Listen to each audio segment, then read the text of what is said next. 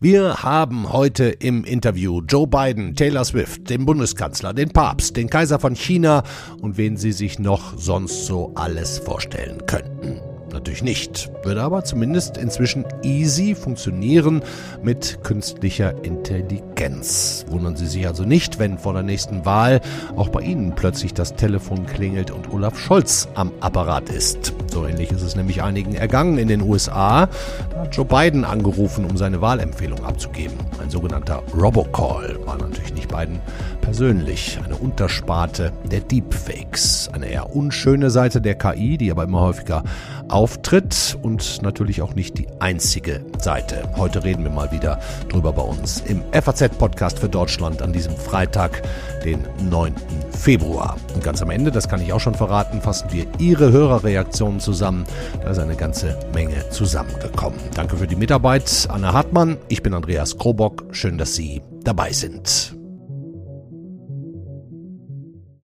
Wir kommen jetzt zu unserem ersten echten Gespräch. Versprochen, kein KI, keine automatisierten Antworten einer FAZ-Redakteurin oder eines Roboters. Die Kollegin Elena Witzek aus unserem Feuilleton hat sich zuletzt auch mit den Einflüssen der KI auf verschiedene Lebensbereiche beschäftigt. Ihren Text mit dem erinnerungswürdigen Titel Schöne neue Welt mit tausend Einsteins hänge ich natürlich in die Shownotes. Aber jetzt sitzt sie mir tatsächlich in Fleisch und Blut gegenüber. Hallo Elena.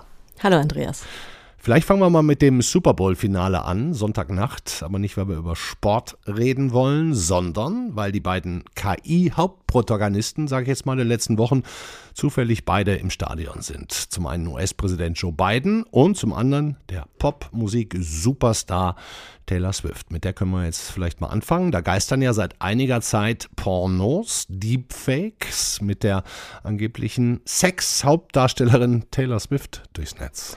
Ja, das ist ja eigentlich nur eine von vielen Anfeindungen, mit denen sie es jetzt zu tun hat, weil die Vermutung nahe liegt, dass sie Biden im Wahlkampf unterstützen könnte. Da hat sich eine gewisse Paranoia unter den Konservativen entwickelt und unter anderem wurde da auch die Verschwörungstheorie in die Welt gesetzt. Swift sei eine Geheimagentin des Pentagons, die psychologische Kriegsführung für die Regierung betreibe. Und man muss tatsächlich sagen, eigentlich ist das jetzt psychologische Kriegsführung umgekehrt, die da stattfindet auf X, ja. wo 17 Stunden lang KI-generierte pornografische Bilder von ihr zu sehen 17 waren. 17 Stunden lang. Also eigentlich ziemlich lang, dachte Total, ich mir auch, ja. bis es dann endlich gesperrt wurde. Die Suche wurde gesperrt. Man wusste nicht, äh, keine andere Abhilfe offensichtlich. Und bis dahin waren diese Bilder eben 47 Millionen Mal aufgerufen 47 worden. Millionen Leute haben sozusagen Taylor Swift beim Sex gesehen, obwohl sie es gar nicht war. Genau, das ist ja eigentlich nichts Neues. Ähm, hat auch schon andere Popstars und andere Promis getroffen, aber ähm, man muss auch sehen, 96 Prozent aller Deepfakes sind pornografischer Natur, also werden als Waffe gegen Frauen verwendet. Und ähm, deshalb im Prinzip ja ein weiteres Mittel sexueller, sexualisierter Gewalt im Netz. Ja. Und bei Swift besonders einfach, weil so viele Bilder von ihr im Netz kursieren. Ja. Ich meine, passend dazu kann ich an dieser Stelle jetzt auch mal auf die jüngste Folge unseres Deconomy Podcasts verweisen. Da geht es nämlich auch genau um dieses Thema und unser Wirtschaftsredakteur Maximilian Sachse sagt da Folgendes. Es gibt gerade für diese ganzen Pornogeschichten, wie es jetzt bei, bei Taylor Swift, für die fotografischen Aufnahmen, wie es da der Fall war, da gibt es eine ganze Industrie dahinter, wo man für unter 100 Euro sich so ähm, Aufnahmen von Star XY erstellen lassen kann. Das heißt, es hat sich alles professionalisiert und ist natürlich alles, wird alles immer realistischer. Ja, also Einzelheiten dazu und noch mehr dazu in unserem Economy Podcast verweise ich auch drauf in den Show Notes. Elena, für unter 100 Euro den Porno mit dem Schauspieler oder der Schauspielerin, wie du ja sagst, äh, überwiegend, auf die man im wahrsten Sinne des Wortes Lust hat. Welche Alarmglocken klingeln da bei dir noch alle? Naja, also zunächst mal müsste es dafür dann klare Regeln geben, wenn es sowas in der Pornoindustrie vermehrt geben müsste. Da bin ich allerdings keine Expertin. Außerdem habe ich mir sagen lassen, dass was die Ansprüche an Lust angeht, diese Videos immer noch sehr schlecht ähm, sind. Und drittens ähm, muss man vielleicht auch den menschlichen Aspekt mit einbeziehen, der jetzt beispielsweise bei dieser Debatte über Synchronstimmen, über die wir vielleicht auch noch reden werden, ja. immer wieder zur Sprache kommt. Ja ich meine, ich lese bei uns in der Zeitung auch 2022, also dieses Jahr wird das Jahr der Deepfakes. Ne? Also nach deutschem Urheberrecht müssten die doch eigentlich verboten werden, oder wie ist das? Ja, und auch aus Persönlichkeitsrechten. Also hm. ich bin, ich kann da nicht so viel dazu sagen. Ich bin keine Urheberrechtsspezialistin. Ich weiß nur, KI wird natürlich aus urheberrechtlich geschützten Werken ähm, gefüttert und dann so mehr oder weniger durch einen Fleischwolf gedreht. Und was da rauskommt, ist eben nicht mehr nachvollziehbar. Und das beginnt ja schon im Kleinen. Es gibt KI-Programme wie FaceSwap, da können extrem leicht, also wir könnten das in pornografische Szenen, Bilder eingebaut werden, die dann ja, mehr oder weniger echt aussehen. Face Swap heißt es. Mhm. Okay. Siehst du denn irgendwas Gutes an dieser Entwicklung, außer Belustigung an kurzen oder auch längeren Videos in den sozialen Medien? Naja, diese KI-generierten Bilder des Papstes im weißen Daunenmantel haben uns, glaube ich, alle amüsiert, aber irgendwie interessanter finde ich, wie man lernt zu erkennen, ähm, was falsch ist und was richtig. Also es gibt ja in manchen Redaktionen schon diese Taskforces, da wird auf Fehler aufmerksam gemacht bei Körperformen und bei Lichtverhältnissen. Und dann als zweites eben der Aspekt, wie geht man gegen sie vor, wenn man selbst betroffen ist? Ich meine, das sind ja auch schon Schülerinnen betroffen gewesen, die gar nicht in der Öffentlichkeit stehen. Das muss wirklich furchtbar sein. Und die Swifties haben das so gemacht, die haben ja dann ganz viele Bilder von ähm, ihr auf X gepostet um sozusagen die Suchbegriffe umzumünzen, also dass dann was anderes erscheint.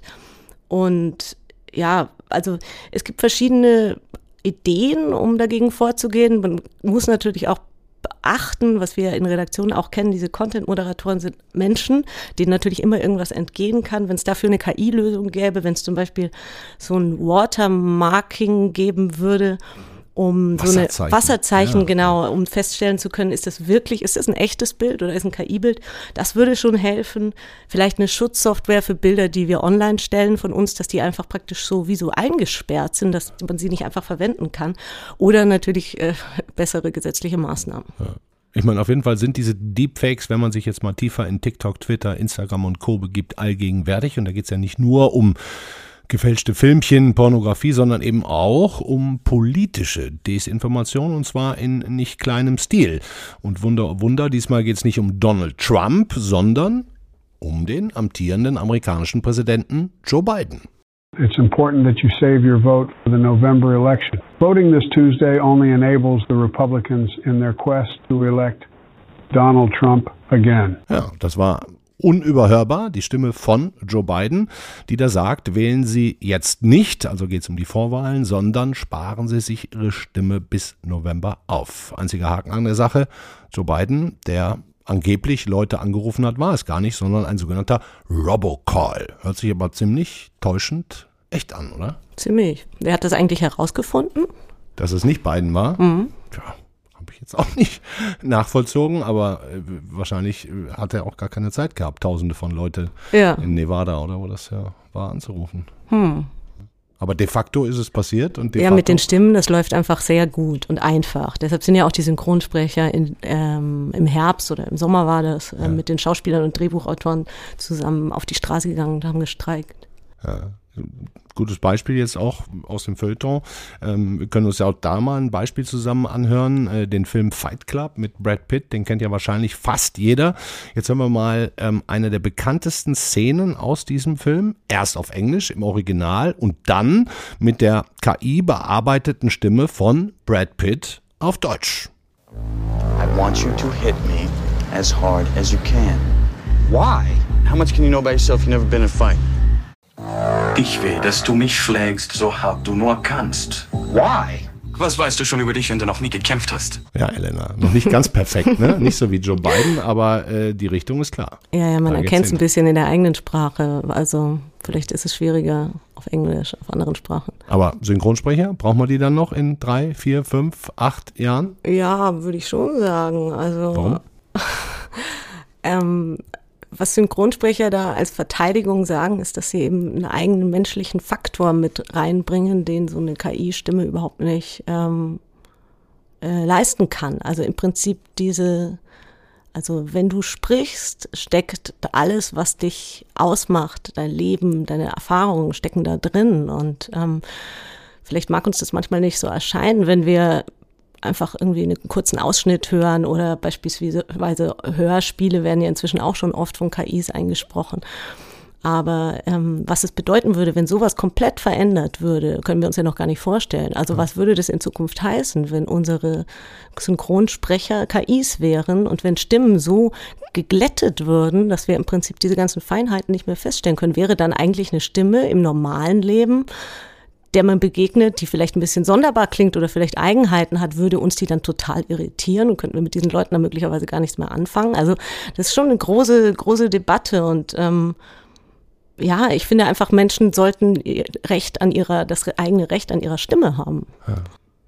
Aber ich meine, so ein Brad Pitt, der könnte das ja theoretisch, zumindest wenn wir über Urheberrechte reden, auch freigeben und sagen, ja mein Güte, genau. wenn ich da jetzt Deutsch spreche, Japanisch, Italienisch, Französisch. Das stimmt. Und aber diese Entscheidung muss dann eben auch ähm, frei getroffen werden. Es gibt ja auch Stars wie zum Beispiel James Earl Jones, der ist die Stimme von ähm, Darth Vader und der ist halt mhm. 92 inzwischen und der sagt, er will nicht mehr synchronisieren und ist damit einverstanden, dass die Stimme mhm. künstlich imitiert wird. Und der weiß natürlich jetzt auch, seine Stimme wird für die Ewigkeit konserviert, hat durchaus auch seine Vorteile. Aber die Menschen, die davon eben noch nichts gehört haben und auf einmal ihre Stimme entdecken, bei dem einen oder anderen anders, teilweise kann es ja auch was sein, was einem gar nicht, ja, bei Werbung können das ja Aspekte sein, die einem gar nicht ähm, genehm sind, ähm, ist es natürlich hochgradig fragwürdig. Ja. Aber schon super spannend, was da alles auf uns zukommt. Und bevor ich gleich mit dem Kollegen Holger Schmidt spreche, der diese ganzen technischen Aspekte und Entwicklungsgeschwindigkeiten von KI wohl noch, noch besser im Blick hat als, als wir beide, können wir noch mal ein bisschen mehr Kulturkritik beimischen, Elena. Stephen Hawkins, ne? der hat kurz vor seinem Tod gesagt, eine super KI wäre entweder das Beste oder das Schlechteste, was der Menschheit zustoßen kann. Er erwartet sogar oder hat erwartet unter Umständen, die Auslöschung der Menschheit durch künstliche Intelligenz. Was glaubst du, wie viele Jahre haben wir noch? Who am I to decide? Also ähm, das kann ich natürlich nicht sagen, aber das ist genau das, was gerade stattfindet. Auch sogar im Silicon Valley, in dieser Tech-Branche scheiden sich gerade die Geister. Ist es die Frage, Erreichen wir Erlösung durch die KI oder wird das die Apokalypse sein? Ist das die große Frage im Silicon Valley gerade? Das ist auch im Grunde dein Text, der, der handelt darüber, ne? Es scheint dort äh, realistischer zu sein, die Diskussion darüber, als wir uns das so vorstellen. Also ah. weil neulich hat die New York Times darüber berichtet, dass bei Elon Musks Geburtstag ähm, ja, in der Runde im Prinzip diese großen Fragen ähm, diskutiert wurden. Und ähm, worüber ich geschrieben habe, war ja im Prinzip dieser neue Aspekt, ähm, der aus dem effektiven Altruismus hervorgegangen ist, der Gedanke. Effektiver Altruismus. Der effektive mhm. Altruismus das heißt, ist ja im Prinzip so eine, Geld, so. ja, so eine, so eine effektive Moral. Man sagt, was macht man mit seinem Geld, wenn man das Geld schon, also man hat große Mengen Geld, ja. was macht man damit? Man gibt es dann so aus, dass es wirklich auch die beste Wirkung erzeugt. Und die Idee dahinter war natürlich zunächst gut, aber hat sich dann so weiterentwickelt. Bill Gates war der erste vielleicht so, ne? Ähm, ja, genau, richtig, ja. Und ähm, hat sich dann weiterentwickelt in so eine Besessenheit mit der fernen Zukunft, also im Long-Termism. Da entsteht jetzt eine große Angst ja. vor der KI-Apokalypse und demgegenüber gibt es jetzt diese Verteidiger der KI, ähm, zu denen zum Beispiel Jeff Bezos gehört, die sagen, wir kriegen Wohlstand und Fortschritt in der Zukunft nur durch Beteiligung der, der KI. Also KI muss sozusagen gleichermaßen ja, Rechte erhalten, wie wir als menschliche Spezies das haben. und und die, diese Richtung, diese Philosophie heißt dann Effective Acceleration, ne? Das ist auch ein ganz spannender Name. Also Accelerationismus, Accelerationism, ja. genau. Ja, ganz schön krass alles, hört nicht wieder auf, oder? Fürchte ich auch. Dankeschön, Elena Witzek. Gerne. Ich finde, es eine ziemliche Mischung so aus Goldgräberstimmung einerseits und äh, German Angst auf der anderen Seite. man sagt, wir müssen dem Ganzen erst einen Rahmen geben, einen gesetzlichen Rahmen geben, der uns absichert, bevor wir uns da reingeben. Das ist die eine Seite. Die andere Seite ist, dass Leute sagen, ja, Moment mal, äh, jetzt ist doch ein Moment, wo daraus was ganz Tolles entstehen kann. Ja, German Angst gegen unfassbare Chancen. Das sagt der Filmregisseur Richard Huber in unserer aktuellen Folge des FAZ KI Podcasts. Richard Huber ist vor allem, wenn Sie sich fragen, was macht der Mann, bekannt als Tatortregisseur. Hat, glaube ich, schon über zehn Tatorts ähm, gedreht. So, jetzt spreche ich aber mit dem Mann, der Huber interviewt hat und bei uns im Haus als einer der größten Kenner, wenn nicht gerade der größte Kenner der künstlichen Intelligenz bekannt ist. Hallo Holger Schmidt. Hallo, grüß dich. Holger, was ist das denn jetzt mit der KI? Riesenchance oder Riesenbedrohung? Ähm, aus meiner Sicht äh, ist es eher eine Riesenchance, weil wir gerade an einem Punkt stehen, an dem uns die KI unfassbar viele Aufgaben abnehmen kann, mhm. ähm, die uns, die uns ähm, ja produktiver machen können, die uns langweilige äh, Routineaufgaben äh, wunderbar abnehmen können. Insofern liegt, sehe ich da eher eine Riesenchance drin. Ich nutze KI quasi täglich und äh, äh bin damit äh, sehr zufrieden. Ja. Erzähl ja, mal, in wel welchen ist, äh, Bereichen langweilige Routinen? Gib, gib, uns mal einen Einblick aus deinem Alltag. Ja, es kommt ein, einerseits als, als Suchmaschine, wenn man sich zum Beispiel Perplexity AI anschaut, das ist quasi eine neue Suchmaschine, die mit Hilfe von künstlicher Intelligenz sucht und nicht nur Links liefert, sondern Antworten liefert. Äh, und das funktioniert schon ziemlich gut, ähm, aber auch ähm, Textekorrektur lesen. Ne? Man schickt einen Text hoch und kann den dann relativ schnell, sag mir alle die Rechtschreibfehler, die Grammatikfehler, wo äh, formulier habe ich schlecht formuliert, äh, wo kann man die Lesbarkeit verbessern und dann bekomme ich relativ schnell eine äh, ne, ne, ne, ja, ziemlich gute Antwort zurück, äh, mit der ich viel anfangen kann. Also das ist äh, auch für Journalisten ein Riesenthema. Neulich gab es eine Untersuchung, 72 Prozent der Tätigkeiten des, eines Journalisten lassen sich mit Hilfe der KI ähm, ja, verbessern, erweitern, ähm, okay. dass man eben Dinge äh, ähm, sozusagen der KI, die KI machen lässt, ohne natürlich das am Ende aus der Hand zu gehen. Das ist hier klar. Ja. Ähm, wie hieß diese Software? Ist, ist was anderes als ChatGPT, was ja im Grunde jeder inzwischen kennt, ne? Ja, Perplexity AI. Äh, also perplexity.ai, das ist quasi in der KI-Suche. Google wird sowas auch machen. Äh, was haben sie ja schon angekündigt, dass sie ihre, ihre eigene Suchmaschine sozusagen in eine Antwortmaschine umbauen. Und das ist, glaube ich, der, der große Schritt, den uns die KI auch bringt, dass man nicht mehr nur äh, sagt, da könntest du was finden, wie das mit den Links ja heute seit,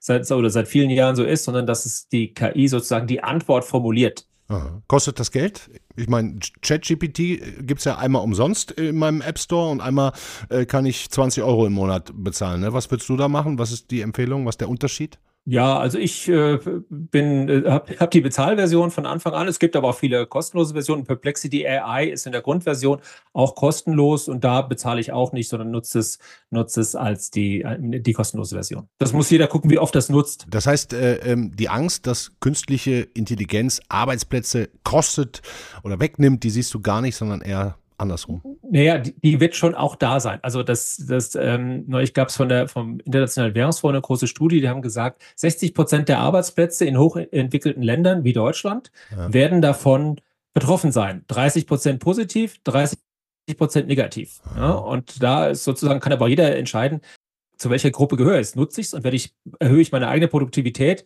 oder nutze ich es nicht? Und lasse es an mir vorbeiziehen, dann kann es natürlich sein, dass irgendjemand sozusagen mich, mich äh, aus dem Markt, äh, aus dem Arbeitsmarkt drängen wird. Insofern, nein, es ist, es ist nicht so, dass es am Arbeitsmarkt vorbeigehen wird, sondern wir werden in diesem Jahr sehr viele Unternehmen sehen, die sagen, okay, wir bauen um, ähm, wir müssen unsere, unsere Workforce darauf vorbereiten. Und neulich hat der SAP gesagt, 8000 Arbeitsplätze oder Stellen werden gestrichen, aber auch viele, viele umgewidmet, ja. ne, weil man sich auf dieses KI-Zeitalter vorbereitet. Das werden wir in diesem Jahr sicherlich noch häufiger sehen. Hm, was mit meinem Job, Holger? Werde ich irgendwann auch durch KI ersetzt? Ähm, du wirst KI nutzen und äh, dir helfen lassen, aber auch der Richard Huber hat das ja so, sehr klar gesagt in, dem, in unserem äh, Podcast, den ich zusammen mit dem Peter Buxmann mache. Natürlich äh, die, die Streiks der, der Autoren in, in den USA, die wir im, im vergangenen Jahr sehr lange gesehen haben, das zieht, das zieht natürlich darauf hin, dass man sagt, man nimmt so ein Schnipsel von so einem äh, Schauspieler und die KI macht den Rest. Das mhm. heißt, die KI kann dann sozusagen so sprechen wie der Mensch. Mhm. Ja, und da sind wir nicht mehr so weit hin und insofern äh, sind da durchaus sind da durchaus auch Gefahren mit verbunden. Das müssen wir in der Tat regulieren. Ähm, aber ähm, ich bin eher auf der Chancenseite, weil es halt so viele Möglichkeiten schafft. Hm, ich habe ja immer noch so diesen uralten Audi-Werbespot im Kopf, Vorsprung durch Technik. Und äh, es war ja nun mal unumstritten so, dass Deutschland jahrzehntelang äh, im Grunde Land der Innovationen war, Erfindungen, viele Weltmarktführer, Hidden Champions und so. Ich habe jetzt vor zwei, drei Wochen mit unserem Digitalchef Carsten Knob äh, gesprochen, als der in Davos war. Und da ist der Gute fast ausgerastet äh, und meinte, wir verschlafen wirklich in Deutschland, sogar ganz Europa die größte technische Revolution womöglich aller Zeiten. Ähm, Olga, siehst du das auch so? Wird in Asien und Amerika die Musik gespielt und wir rennen nur hinterher und äh, denken nur ans Regulieren? Ähm, nicht ganz. Also die Musik spielt ganz klar in Amerika, das sieht man ja sehr deutlich. Ähm, das, da kommt jetzt der GPT her, Microsoft ist aufgesprungen, äh, Meta ist aufgesprungen. Die investieren da viele, viele Milliarden, da können wir nicht mithalten. Ganz klar, das ist ein Punkt, das ist jetzt ein, ein, ein Wettrüsten, ähm, der auch, was auch sehr viel mit, mit, mit Geld zu tun hat, weil man einfach die Serverkapazitäten aufbauen muss, um diese Modelle zu trainieren und zu betreiben. Und das können wir nicht. Ähm, wir haben eine Chance, in, wenn wir sozusagen unsere Daten, die wir haben, Industriedaten, wenn wir die nutzen, um äh, Modelle zu trainieren mit unseren Daten. Ich glaube, das ist etwas, was, äh, wo wir eine Chance haben können, aber da müssen wir auch jetzt endlich mal ähm, ja zupacken, ja. weil die, die, die Chance ist jetzt da und äh, das Fenster wird auch irgendwann wieder zugehen, weil natürlich das alle tun. Und ich beobachte die digitale Ökonomie jetzt seit 25 Jahren. Und so eine Wucht und so eine Dynamik, äh, sich auf eine neue Technologie zu stürzen, das habe ich in diesen 25 Jahren nicht erlebt. Insofern äh, müssen wir auch in Europa jetzt mal äh, äh ja, Gas geben. Und genau wie Carsten sagt, äh, in Davos äh, waren ganz viele Panels zur künstlicher Intelligenz und quasi nirgendwo waren, saßen Europäer drauf, mhm. weil wir an diesem, diesem Thema im Moment einfach nicht als relevant angesehen werden. Wir haben da ein, zwei gute Anbieter, das ist Mistral aus, aus äh, Frankreich und hier Aleph Alpha aus Heidelberg. Ähm, aber auf den lasten, lasten schon gigantische Erwartungen. Man hat so das Gefühl, der, der, der Aleph Alpha ist sozusagen der Hoffnungsträger einer ganzen Nation. Ähm, das ist ein, Star, ein Startup. Ähm, das müssen die auch erstmal liefern. Insofern ist das, äh, ist das schon sehr viel Bürde auf so einem kleinen 70-Mann-Startup oder Frau-Startup. Wie viele Unternehmen gibt es da in Amerika? Nur mal so als Vergleich. Wenn du sagst, wir haben ein großes, wichtiges oder vielleicht äh, zwei in ganz Europa mit Mistral noch in Frankreich. In Amerika ist es wahrscheinlich mehrere hundert, wenn nicht tausend, oder? Ja, wenn man sich diese, diese Sprachmodelle, um die geht's ja bei dieser, bei dieser KI-Revolution äh, im Moment, wenn man sich die Sprachmodelle anschaut, dann sind die, äh, sind es ja deutlich mehr als 100 von den großen.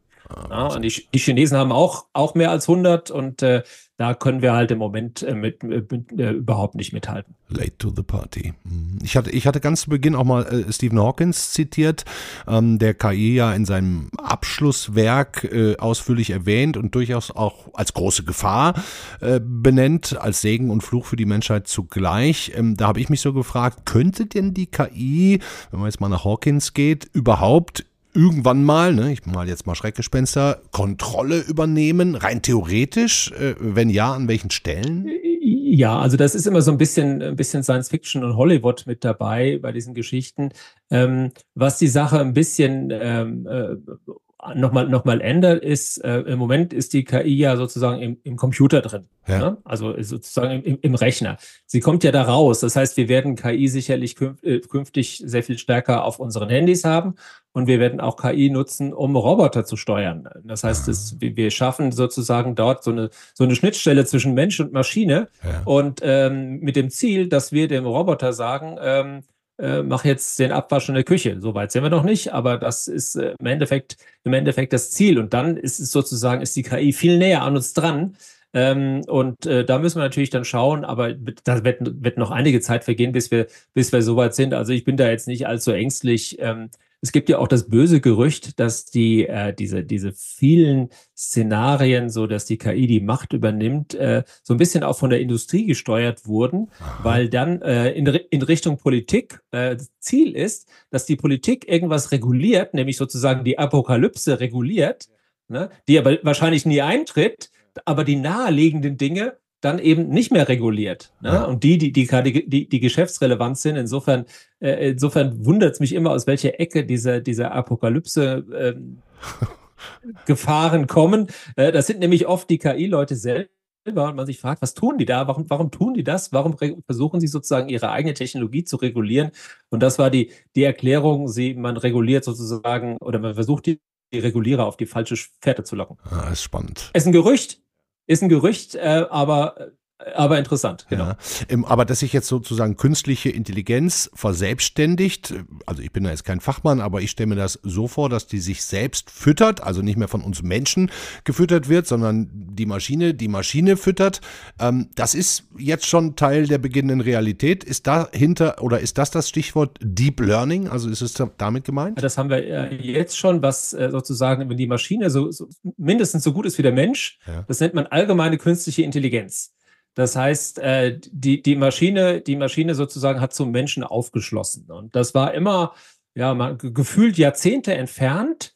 Ähm, es ist jetzt ein Stück näher an uns herangerückt. Also die Maschine ist in manchen Fällen schon, schon vergleichbar mit dem Menschen. Äh, noch sind wir nicht da.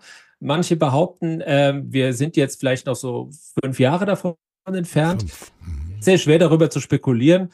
Ähm, der KI-Chef von, von Meta hat neulich gesagt, ja, wir sind noch Jahrzehnte weg und äh, eine Woche später meldete sich sein Chef Mark Zuckerberg und sagte, ja, aber das machen wir jetzt. Wir entwickeln das jetzt. ja. Und äh, das war so ein bisschen, so ein bisschen, äh, ein bisschen spooky, der, der, der Moment. Aber ähm, ja, also man geht schon davon aus, dass wir dort sozusagen die, die, die, die, den, einen Entwicklungssprung hingelegt haben und in den nächsten ein, zwei oder fünf Jahren hinlegen werden, der nochmal deutlich ist und äh, die KI tatsächlich an, an manchen Stellen sozusagen ähm, ja, äh, menschenähnliche Leistungen voll, äh, voll, vollbringen kann.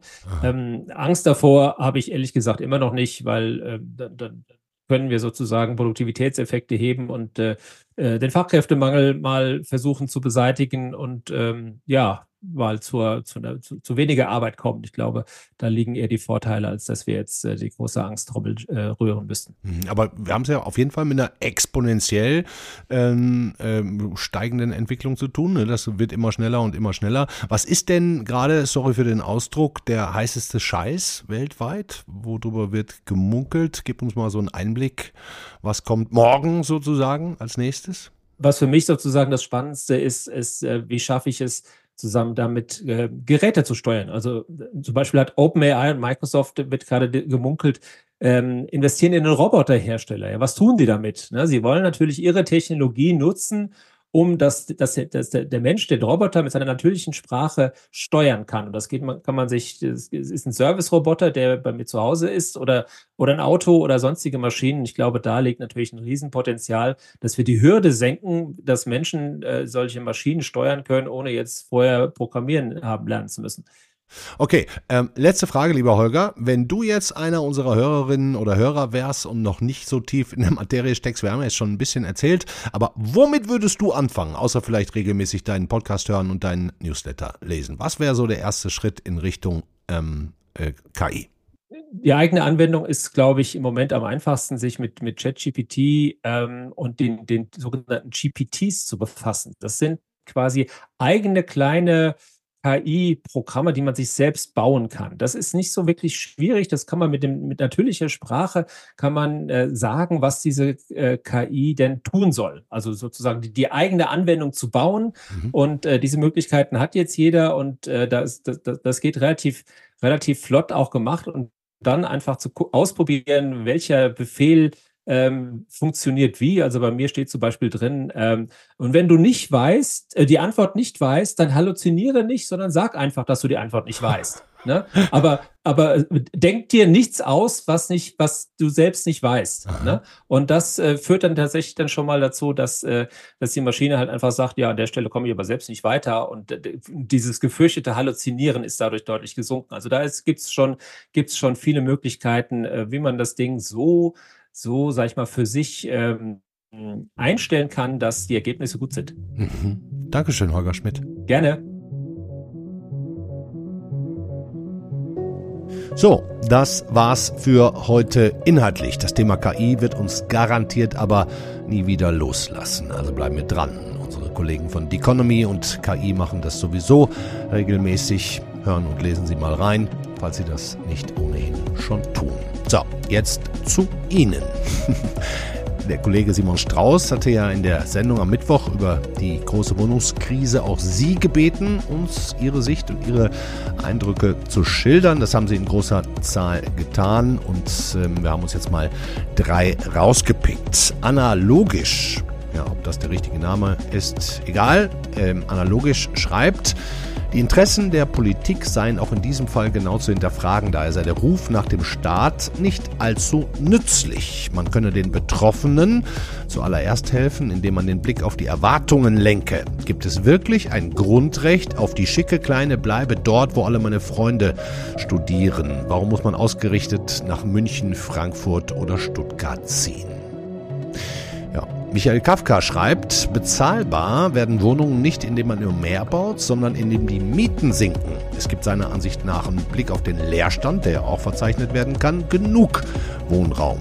Aber wenn natürlich von Investoren Wohnungen nur gekauft werden, um sie dann so teuer anzupreisen, dass niemand sich das leisten kann, nur um die dann wieder steuerlich absetzen zu können, weil kein Mieter gefunden wurde, dann läuft was schief. Es gäbe viel Leerstand, schreibt Michael Kafka, durch die hohe Anzahl Singles in teils riesengroßen Wohnungen und gleichzeitig sei Vereinsamung ein großes Thema in Deutschland, betroffen davon häufig kinderlose ältere Menschen. Vielleicht sei die Einführung der Verantwortungsgemeinschaft dazu eine Lösung.